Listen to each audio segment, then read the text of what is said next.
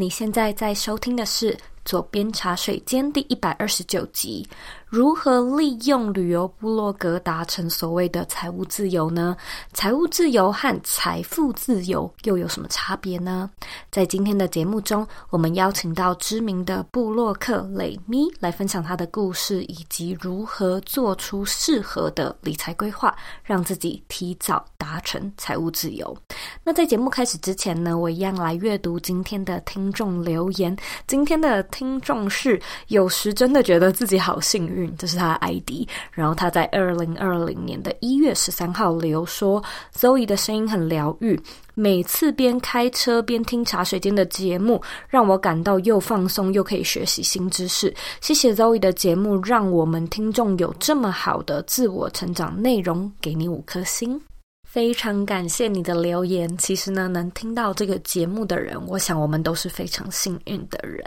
那如果说呢，你对左边茶水间有任何的看法，有任何的建议，我都想要麻烦你花一点时间呢，订阅这个频道，然后把这个节目分享给身边你认为会有需要的人，或者是你认为很重要的朋友。透过你的订阅跟分享呢，这个节目才会被更多人看见，那才会有更多人呢更知道要如何规划还有设计自己的理想生活。那在今天的节目中呢，磊咪会和你分享他获得被动收入的管道有哪些，如何设计出能提早退休的生活，以及真正获得了财务自由之后，又要怎么样去设计自己的人生，才不会只是每天都在吃喝玩乐而失去。去了生活的重心。那如果说呢，你想要收看今天的文字稿，你可以在网址上输入 z o e y k 点 c o 斜线达成财务自由。那我们呢也有特别做了一支影片版的节目，所以如果你想要看影片的话，你也可以到左边茶水间的 YouTube 上面做收看。准备好了吗？让我们一起欢迎今天的来宾雷咪。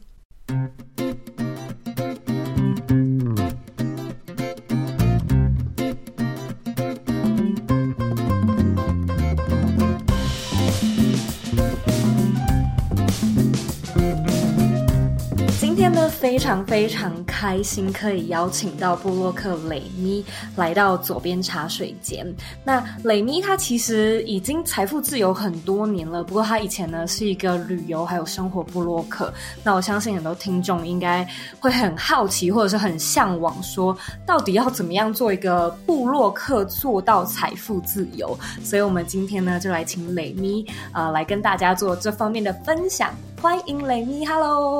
，Hello，Hello，大家好。我们现在请蕾咪来做一个简单的自我介绍，就是跟不认识你的听众说说你是谁，还有你现在在做些什么呢？OK，好，大家好，我是蕾咪。然后我其实是一个欧美旅游时尚部落客，但是后来呢，我就在二零一八年的时候，因缘际会呢，开始拍了投资理财的 YouTube 频道。然后呢，我自己拥有一间数位行销公司，然后我同时也是一个财务顾问。那跟我们分享一下你开始做部落格，就是当一位部落客的故事。嗯、就是我知道几年前部落格很盛行，但是你为什么特别喜欢旅游，而且是锁定在欧美的旅行？然后你那时候就是生活的常态是长什么样子？为什么可以就是呃时常去欧美写这方面的内容呢？OK，其实我原本呢就是一个很普通的上班族，然后我在。呃，研究所毕业的时候，我就去意大利实习，然后当工程师，哦、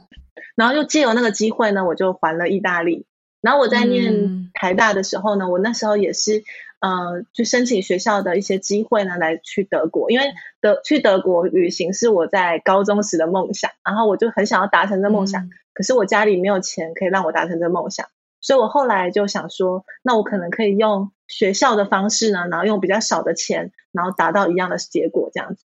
所以，呃，因为这个德国的环德的旅行跟环意的旅行，让我对欧洲更加的了解。然后我就是在当时，其实我一开始我的部落格都写什么城市笔记，我是把它当做我线上的笔记本，然后写我的上课笔记，都很无聊，都是一些 阿宅工程师才会看的东西。但是后来就是我一次去了一个意大利民宿，我就觉得太棒了，我就很开心把我的心得写下来。就后来意外发现那篇看的人多很多，然后我才开始思考说，哎、嗯，如果我未来想要经营这个平台的话，我是不是要调整一下我的内容的方式？这样。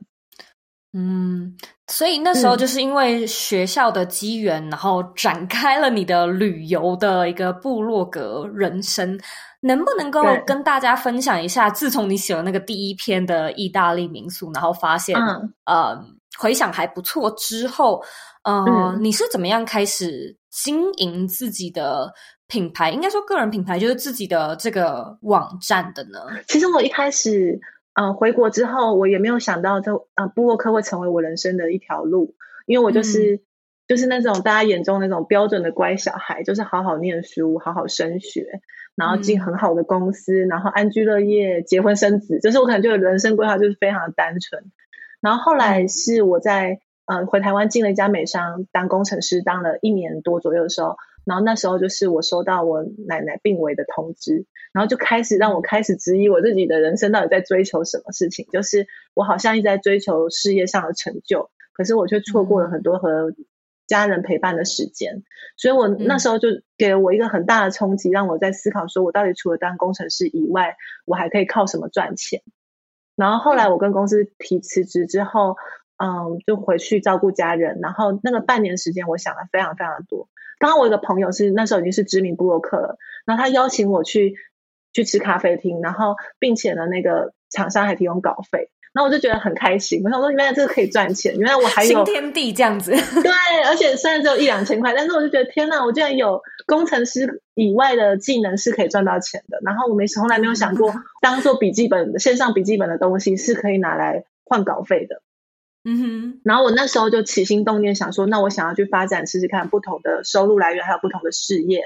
所以我就给自己一年的时间。我记得是二零一五年的时候，呃，一月一号，因为是跨年的时候，我就下了这个决定，我要给自己一年的时间，然后来经营部落格。嗯、然后后来经营一年之后呢，就超过我上班的年收百万的收入，所以后来我就才意识到说，原来我是可以靠其他领域来赚到钱的，然后从。啊，自媒体上面赚到足够的收入，我觉得这个地方应该是听众最想要听到的 behind the scene 的细节。嗯，那一年里面你是怎么样去经营自己的旅游内容？对，就是说，嗯、呃，你发文的频率多多长发文，然后你通常都写些什么，嗯、以及你那时候是靠什么样的方式赚钱，你才发现说，哎，竟然可以赚到不错的收入，嗯、甚至还超过，因为我相信工程师的收入本身也不错。呃，对但是有超过这个 薪资水平，这样子，就是你到底做了些什么事情？嗯、其实我就要做第一个心理建设，就是在经营自媒体的时候，其实在一开始不太会有收入。我都跟别人说，虽然我我我讲的故事很精彩，是不是？一年的时间达到年收百万，然后还几乎都是被动收入。嗯、可是是、嗯、事实上是这样子，我第一个半年是吃土的，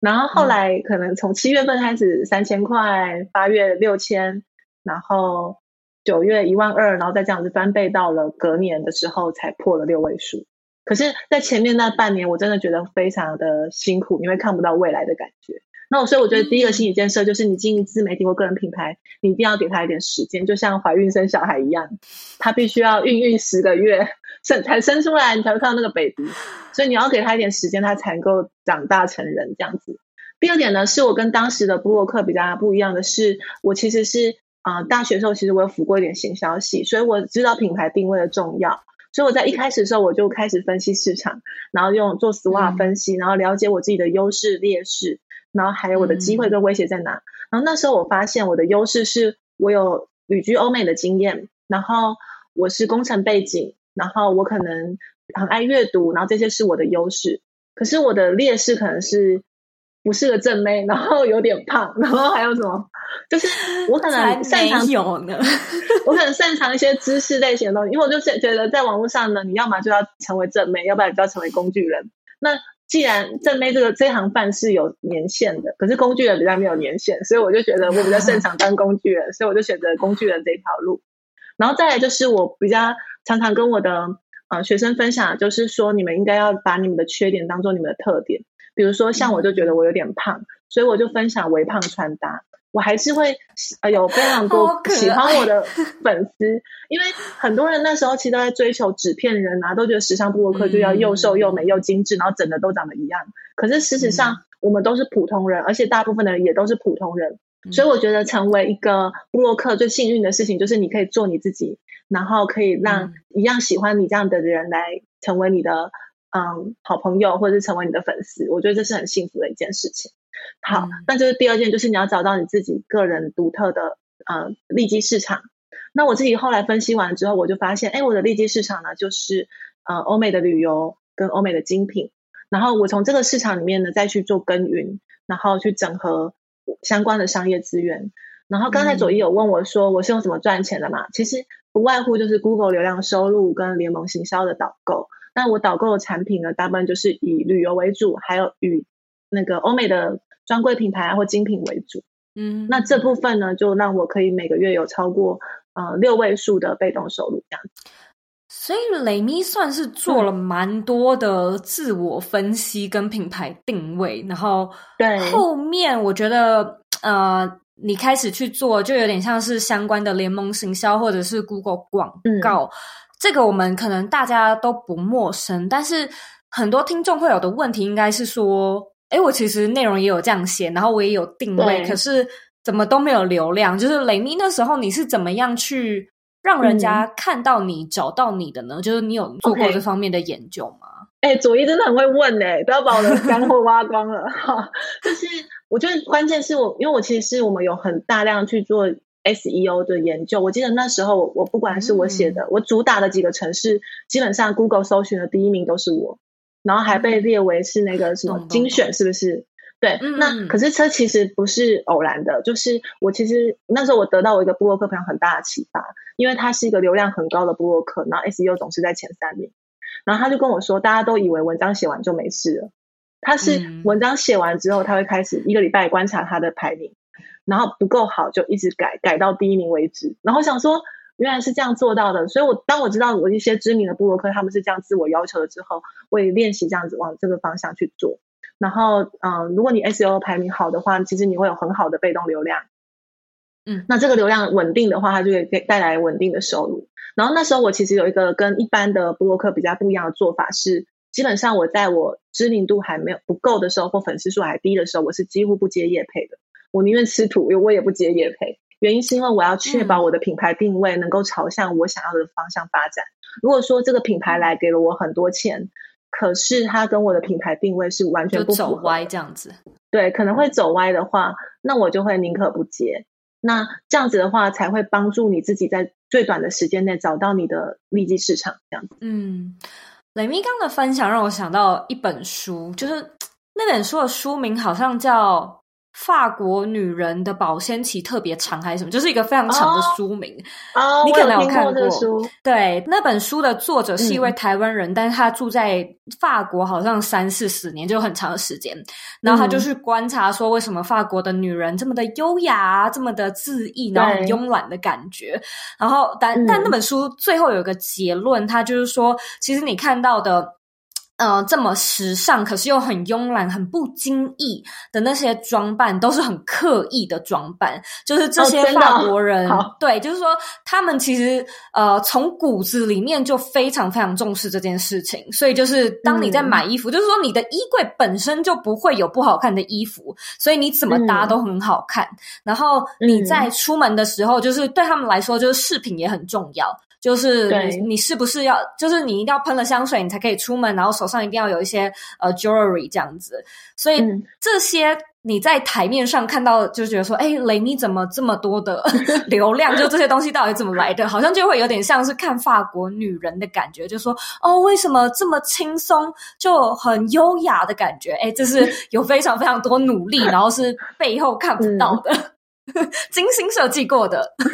我想要回馈一下，就是因为我自己呃旅居巴黎一段时间嘛，然后那时候我觉得我在巴黎的法国女人身上学到一个让我很震撼的一课，嗯，就是我那时候印象很深刻，我在搭地铁的时候，然后因为我就觉得法国女生特别的漂亮。可是我又说不出来那个漂亮是什么，因为你不觉得，你也不觉得她穿的很流行，嗯，也不觉得她穿的很华丽。对，然后她也不一定浓妆艳抹，但就是有一种风格。对，你就觉得她们都都好精致，嗯。然后重点是我遇到一个老奶奶，然后她震撼到了我。她看起来就是一个七八十岁的老奶奶，可是她完全看起来非常的优雅。嗯，然后因为台湾大部分的妈妈们可能过了四五十岁就会蛮糟蹋自己的外表跟身材，可是当我看到。一个七八十岁老奶奶，然后这么优雅，然后打扮这么体面，而且是符合她年纪的优雅的时候，嗯、我我那时候写了一篇文章，那篇文章就是关于我对法国女人观察，然后就非常那篇文章非常受欢迎，就是讲到说，我自己觉得我从他们身上学到的重要一课就是，不管你现在几岁，其实你都要应该喜欢你当下这个年纪的你自己，不管你是二十岁，不管是三十岁，不管是四十岁，它都有那个时候的美丽。然后，只有你接受了每个当下的你自己，你才能够在那个当下的你发挥出你最漂亮的样子。因为我觉得，我当我们要经营自己的自媒体跟个人品牌的时候，你的样子呢，就是你会呈现给大众面前。所以，如果连你自己都没办法接受你自己的时候，其实你是很难发光发热的。嗯，对，真的是这样。我觉得可能亚洲台湾的教育会一直会有一种心态，是觉得说，就是年轻的人太年轻，会一直想要装成熟一点。然后年纪比较大的人就会想要装扮更年轻，年轻就是永远都没有在那个当下去喜爱自己当时的那个年纪。明明就可能四十几岁有四十几岁该有的韵味，可是他却穿的要像二十几岁一样，嗯、那其实就会有点可惜。然后二十几岁明明就有他的年轻美好，嗯、可是却要假装自己非常成熟，那也没有必要。嗯、对。没错，所以我们现在听完蕾咪她的呃背景介绍，然后知道她是从工程师转为旅游部落客，然后开始打造自己的被动收入。后来，其实雷明你自己的部落格开始写越来越多有关理财的东西，甚至你现在也是一个理财规划师。所以，我想听众、嗯、其实我自己也蛮好奇的，就是你为什么会 从旅游的主题开始转战投资理财？就是这中间的故事，可不可以过程聊一下呢？好，其实我觉得这有一些起心动念，因为我一开始呢、嗯、分享很多欧美旅游时尚的东西，那欧美的时尚都是精品嘛，然后有时候也会遇到一些酸民来说。说还不是你家有钱，我就心想，我家也没有有钱啊，我想办法自己靠自己助学贷款，或者是把书念好，然后找争取机会才有这些机会。然后再来是我有，嗯、呃，很早的时候我就开始学习投资理财。我觉得其实我可以到处旅游，还有买自己喜欢的东西，这是结果。可是原因是投资理财，然后这是一个点。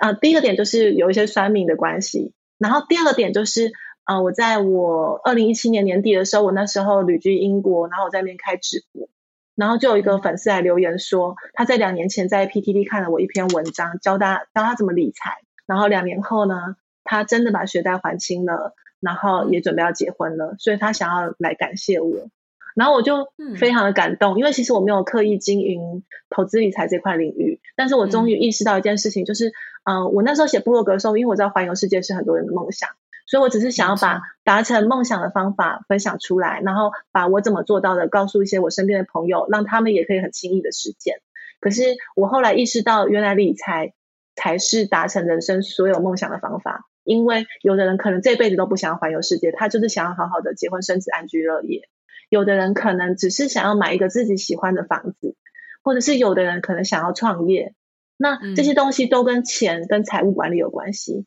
那我后来发现这件事情可以真真实实的帮助到很多很多的人，所以我那时候其实，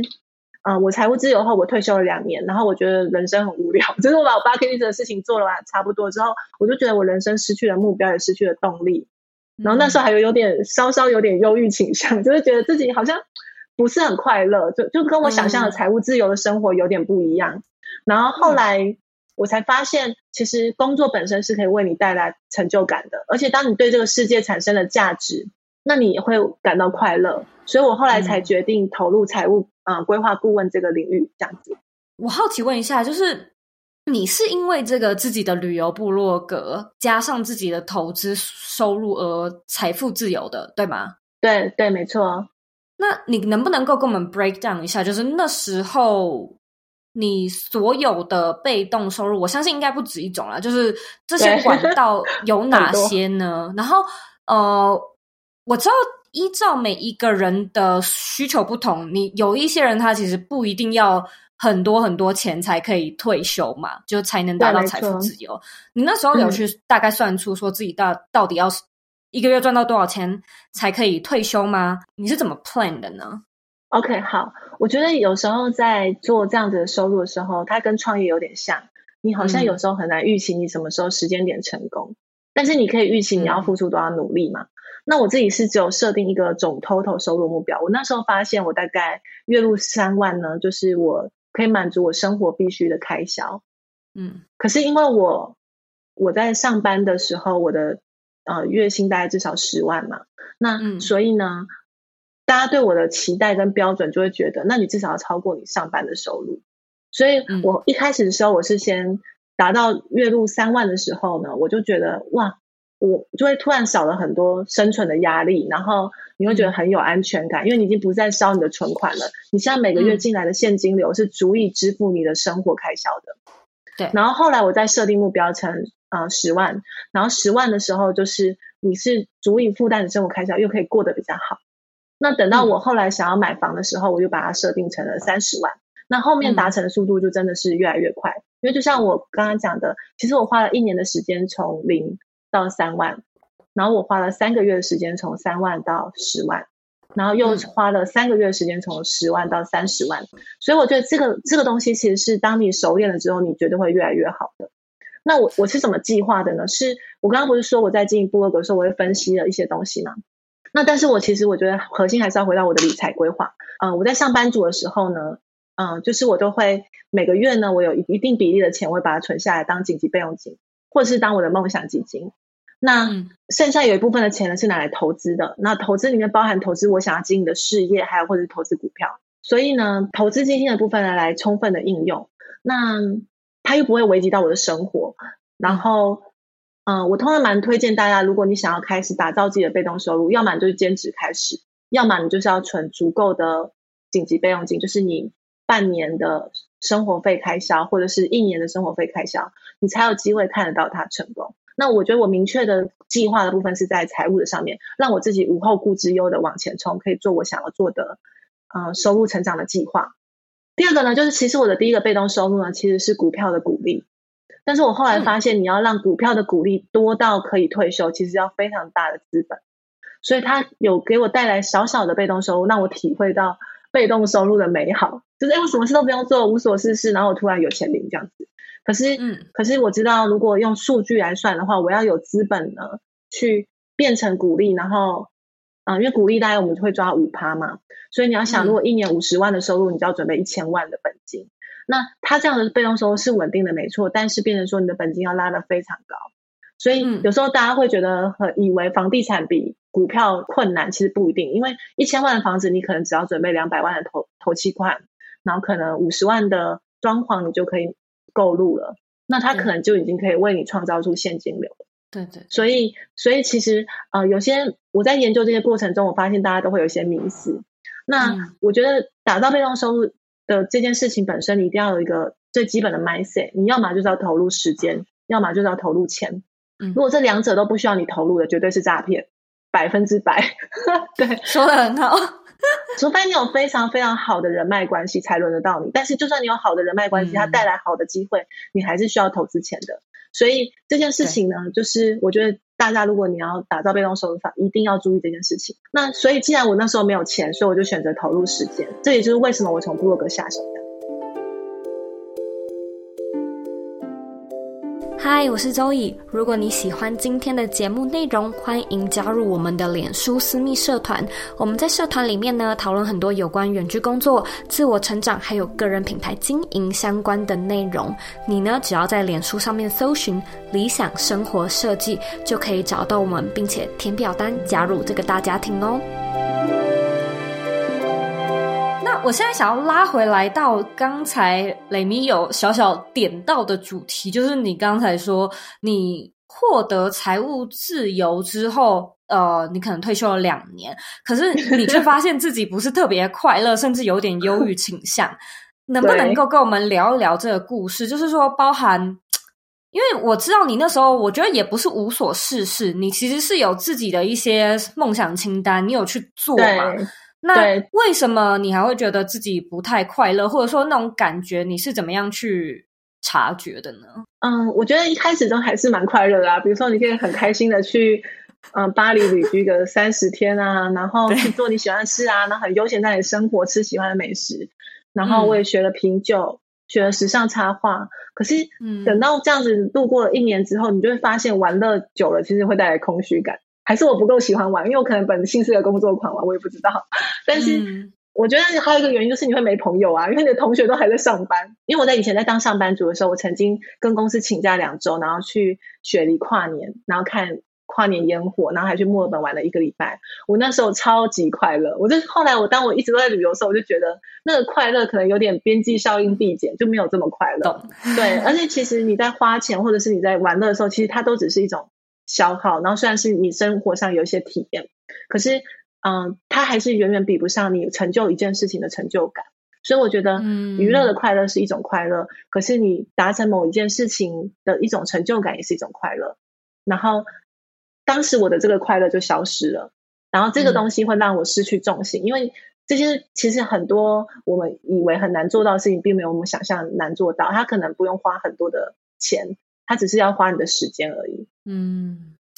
你知道你刚才提到那个点，我觉得非常的值得聊一下，因为我其实这阵子有发现，就是真的能让我们感到很兴奋、很快乐的事情，通常。也是越难得的事情，就像你刚刚说的，难得跟公司请了两个礼拜的假，可以到澳洲去旅行。你知道那种感觉，就是它不是那么容易得到。我觉得人类真的非常的奇怪，因为像是我现在，对，就是我现在住在一个非常美好的森林小屋，我觉得生活真的是衣食无缺，甚至可以算是我人生中的顶峰，无论是薪水上、财务上，或者是。工作稳定、感情稳定度上，就是任各方各面，然后也蛮健康的，然后身边的家人都也平平安安。嗯、可是我就觉得那种，嗯，我我也不能说是挑剔，可是就是有一种很很难讲的感觉，就是说，对你你这段时间你回忆起来，好像它不会有一个特别让你那么深刻的点。对，你懂吗？就是有的时候，我甚至会回想我刚搬到洛杉矶的时候，因为我刚搬到洛杉矶的时候非常的困难，就是我们整个家大概就像是你现在看到的这个 我的办公室这么大而已哦，那是我们整个家，就是旁边摆一张床，然后这里是厨房。就是所有的一个小套房共用，嗯、然后然后很吵，就邻居吵架的每一个每一字每一句你都听得到，隔音非常的差，这样子，我真的觉得就是非常非常的克难。可是有的时候你回想起来，嗯、你就会觉得那段时间很难得，对，它甚至会让你觉得特别的珍贵，而因为那种珍贵的感觉，你甚至会开始觉得那段时间的我好像还挺快乐的。那也不能说。现在这段时间不快乐，只是他就是没有那么深刻，就是他的对他的重他的撞击力到就真的还好哎、欸嗯、人真的好奇怪哦，人真的很奇怪。嗯、呃，那时候我才意识到一件事情，就是原来财务自由并不是说你可以就不要工作，而是让你有可以有选择权，你可以选择你到底要不要工作，然后你可以选择你喜欢的工作，你不需要因为钱而屈就一个你不喜欢的工作。所以，当我意识到这件事情之后，我才重新想到，嗯、哦，原来财务自由不工作不见得会比较快乐。嗯。那我们现在能不能聊一下你刚刚提到的我们对财务自由的迷思？因为我真的觉得蛮多人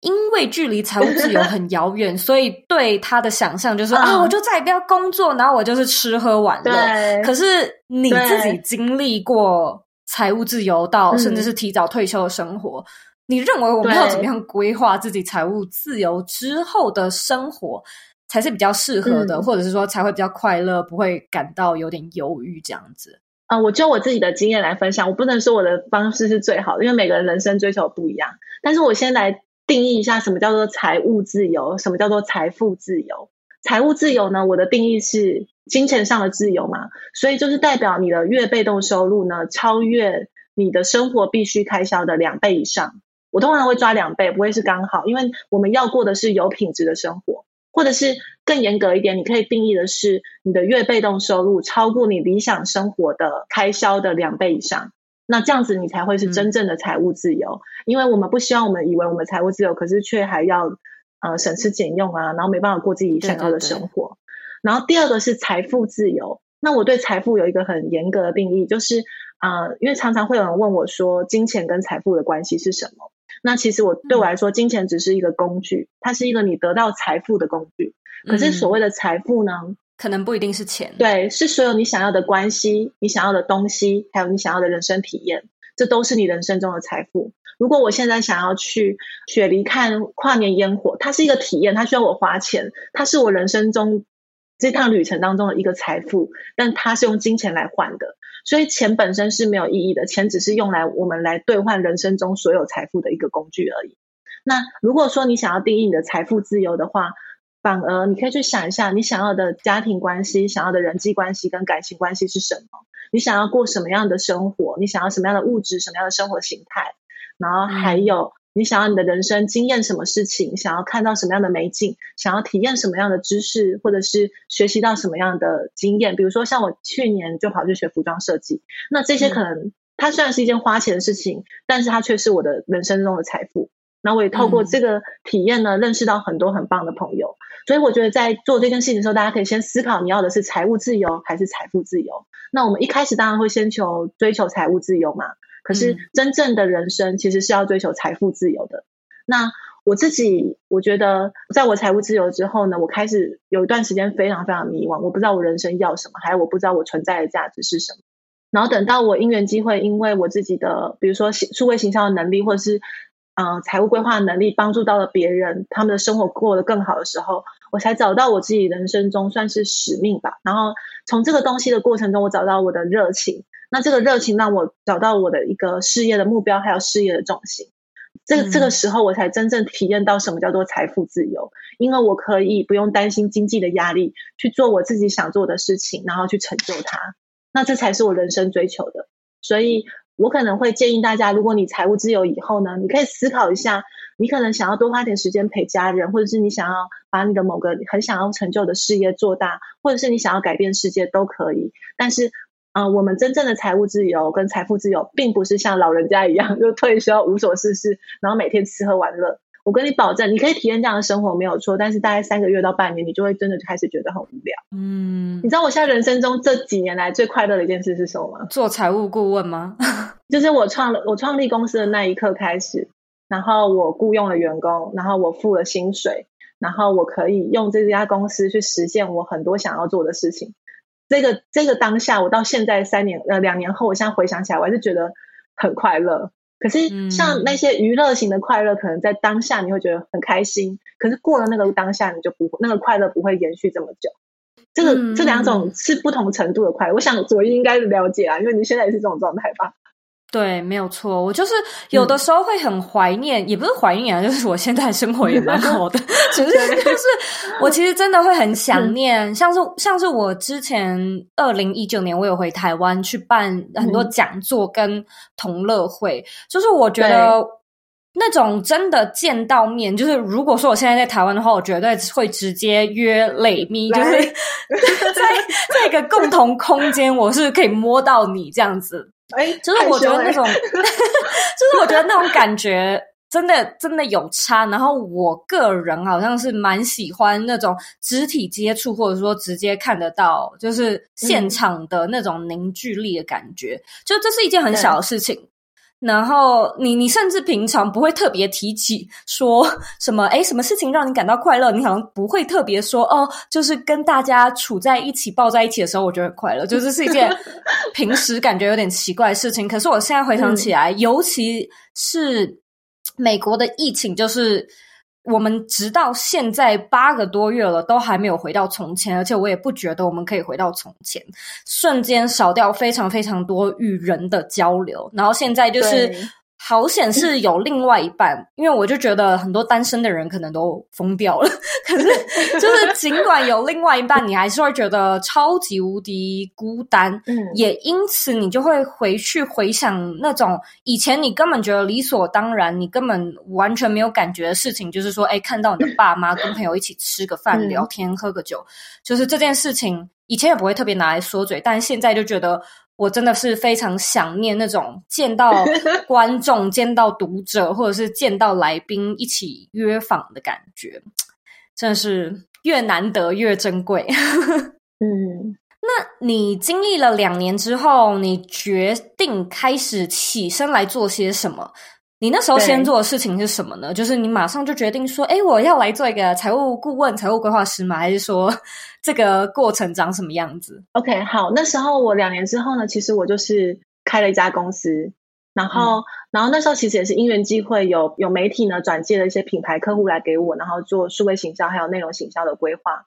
然后做了之后呢，我很多的一些发我业配的客户，然后他们说：“哎，你开公司了，那我们可以让你帮我们发业配嘛？”所以我就莫名其妙，我就变成了一间呃数位行销公司，哦、然后会帮客户做内容行销，还有 SEO 规划，然后同时也会帮他们发业配呢，找布洛克，还有找 YouTuber 这样子。嗯嗯嗯，对。然后这件事情对我来说很有成就感，因为我本来就有在做一些呃布洛克的教育嘛，然后把他们培养起来之后，我又可以发案给他们，嗯、那我就会有优秀的人可以选，然后他们也会有更多的收入来源。那我觉得这件事情是一件蛮、嗯、蛮好的一个正循环的。然后经过这件事情之后呢，嗯、呃，我自己开始分享更多投资理财知识，而且我又加上我一些早期嗯、呃、找我咨询理财的朋友，他们后来也。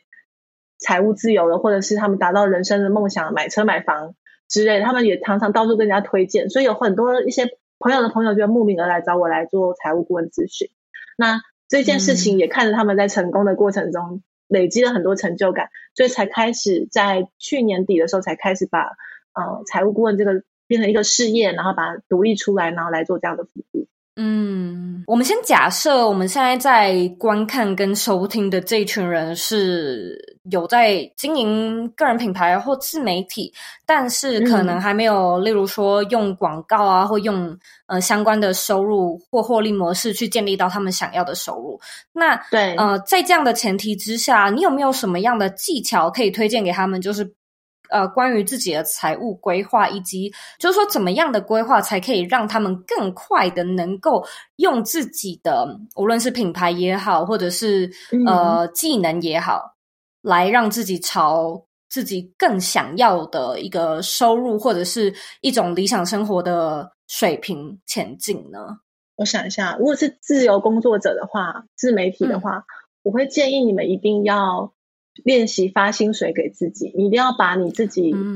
收款的那个账户呢，当做是你的公司或是你的工作室。因为我们自由工作者很容易发生一个状况，就是你的收入非常的不稳定。那你一定要练习发薪水给自己，然后你可以去算你一整年大概收入多少，那平均你每个月的给自己的薪资是多少，然后你才可以用这个比例的，比如说你觉得现在可能呃月入三万，然后你可以用这个三万呢去做理财的规划。然后避免这个是可以减减少一种状况，因为我遇到很多的自媒体工作者或自由工作者呢，最常遇到的状况是，他这个月赚很多钱，他就把那个钱花掉很多，然后这个月又突然没有收入，嗯、他就觉得压力很大，然后他就会在一种很不稳定的状态下执行他的理财，然后也会很容易没有安全感，或者是很容易突然觉得自己很穷，或者是突然觉得自己很有钱，然后容易透支。那最好的方式呢，就是变成你要当自己的老板，然后发薪水给自己。这样子，那这样就可以养成一个好的理财习惯，然后在每半年或者是每一年的时候为自己加薪。就是当你的整体的收入都提升的时候，哦、你就可以为自己加薪。嗯，这个这件事情，老实说，我直到现在都还没有做。哎，我非常推荐大家这样做的原因，是因为，呃，我自己的经验啦，就是我原本从一个一般的上班族，我们很单纯嘛，月收入是稳定的，然后到自由工作者的时候，当我这样子做了之后，我在转换公司的时候就完全无痛。因为公司的财务呢，就是这样的逻辑，所以你只是只要多开一个账户作为你的收入账户，然后用那个账户来集中管理所有的金钱，然后那个账户每个月发薪水给自己，然后你自己做好你个人的理财。那你未来你开了，不管开了多少家公司，你都可以让你的公司的账目跟你自己个人的账目做到公私分明，然后会会对你自己的理财规划是非常好的一个习惯。嗯。那你那那时候自己在做部落格的时候，你给自己发薪水的模式，你是按照某一个百分比吗？还是你自己是怎么样分配薪水给自己的？Oh，OK，好，我跟你讲，因为我在一开始的时候我就直接全职嘛，所以我一开始吃土。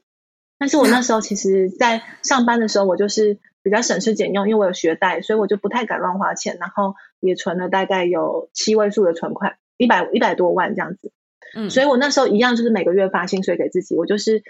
呃，不管你那个钱呢是来自于你累积的资金，还是你每个月的薪水，你都放在同一个户头里面嘛。那我就每个月发三万块给自己，然后固定月入三万，或者是因为那时候觉得对我来说，月入三万是一个社会新鲜人的收入，那我就给自己一个这样的基准。呃，我这样子可以很好的去评估说我的紧急备用金还够不够，或者是也可以很好的评估说我现在户头里面的周转金还够不够。然后直到我的月被动收入超过三万的时候，我终于不用再去拿我原来的存款了。嗯，然后这样子又维持了，等到我月被动收入十万的时候，我才帮自己加薪，这样子加到大概五万左右。嗯。嗯懂，所以就是如果说现阶段没有收入来源的话，我们就先从自己的基金或者是自己的存款里面去对发薪水给自己。然后还有个特别要注意的就是，我刚刚不是说为什么十万的月被动收入我只给自己五万吗？像我有一些博客朋友，我我教他们怎么打造自己的被动收入之后，他们一超过他们上班的薪水，就跟我说他们要离职。我说你不可以离职，你要超过你上班薪水的两倍，那才可以。因为我们在上班的时候，其实公司还帮我们负担了劳健保，还有各种福利，然后还有一些医疗保险，甚至可能还有一些假期。嗯、你不用上班的时候，你还是有薪水可以领的。所以，如果当你变成一个自由工作者，嗯、最不一样的地方就是，你至少要评估在你。呃，正常上班的收入的两倍呢，才是你真正已经达到那个水平的时候。我觉得说的很好诶，但是这个真的也呼应到你之前说到的，如果说你要开始的话，你最好有兼职副业，不然就是你有一个六个月到一年的紧急预预备金，是就算没有任何收入，你还是可以发薪水给自己。对，因为我觉得人要有安全感才会往前冲，所以如果你让自己一直有后顾之忧的话，你是很难把这件事情做得好的，因为。其实经营自媒体就跟创业一样，它并不是一件很容易的事情。你需要有一段时间是你一直去付出时间去耕耘，但是可能短期内看不到结果的。对，嗯，今天非常谢谢雷咪这么精彩的分享。现在我要问你最后一个问题，就是你认为的理想生活是什么呢？哇，这问题很难呢。我想一下，我现在觉得我自己就是过着我的理想生活，这样子在炫耀，对啊。我我认为的理想生活呢，就是跟你在乎的人在一起，然后你拥有你喜欢的东西，被你喜欢的东西围绕，然后还有就是可以不用担心价格的呢，去体验你想要做的人生体验，不管是旅游或者是不同的学习。然后这个是我自己比较认为的真正的理想生活。对，会很抽象吗？会，我觉得分享的很棒。就是我觉得我自己也经常觉得，其实就是。跟你喜欢的人在你喜欢的地方做你喜欢的事情，对，太棒了，就是这个，你总结的真的很好哎。所以大家也可以进行断舍离啦，就是把一些不要的东西，把它离开你的生活，让生生活被喜欢的东西围绕，这也是我非常喜欢做的仪式，这样子。今天呢，辛苦雷咪了，感谢你的远端连线，跟你聊得非常的开心，谢谢，谢谢佐伊。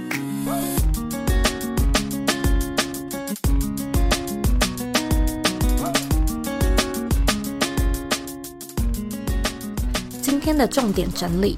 一。如何靠部落格达成财务自由呢？雷米说要注意三个重点。第一，不要一开始就想要靠自己的部落格赚钱，你应该要先确保自己的品牌定位有在朝你所想要的方向前进，才可以养出真正喜欢你的观众，而不是因为急着想要赚钱就疯狂的接业配，这样呢可能会让你的品牌调性走偏。第二，就是呢，部落格一开始因为可能都不会。太赚钱，所以我们才更需要规划好自己的理财规划，像是呢，存好自己的六个月到一年的紧急预备金，或者是利用其他的兼职，让自己不是完全没有办法生活。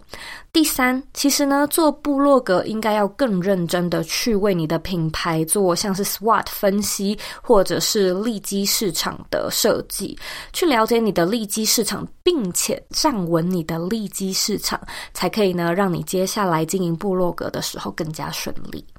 二。如何分辨财务自由与财富自由的差别呢？雷咪说，财务自由是你的生活上已经不太需要担心钱，就可以照顾好你自己的生理需求；而财富自由则是你不只可以照顾好你的生理需求，更可以照顾到你的心理需求，去添加心灵的财富。真正的人生要的是财富自由，而我们所谓富裕的人生，讲的也绝对不是，也不应该。该只是钱，